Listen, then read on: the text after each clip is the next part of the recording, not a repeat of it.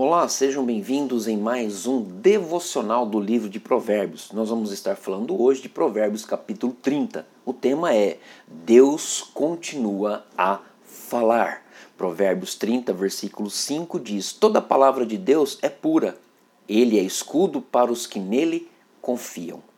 Trazer para a mente que Deus sempre está falando com a gente por meio da sua palavra. Deus sempre tem palavras de edificação e de construção para uma vida melhor. Saber que a inteligência é aprender a sabedoria de Deus. Saber que o desejo de Deus para a sua vida é instruir, guiar e edificar. Provérbios capítulo 30, versículos 7 a 9 diz o seguinte: Duas coisas te peço, mas não negues. Antes que eu morra, Afasta de mim a falsidade e a mentira.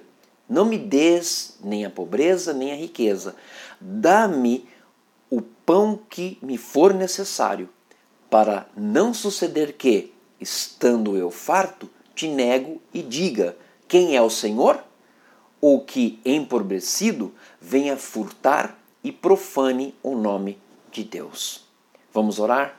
Deus, me ensine a tua sabedoria me instrua, edifique e me guie na sabedoria para que eu possa receber o necessário e jamais deixe de adorar e glorificar o Senhor, fazendo troca ou barganhas que conduzam ao erro. Em nome de Jesus. Amém. Que Deus abençoe a sua vida e até breve no próximo devocional do livro de Provérbios.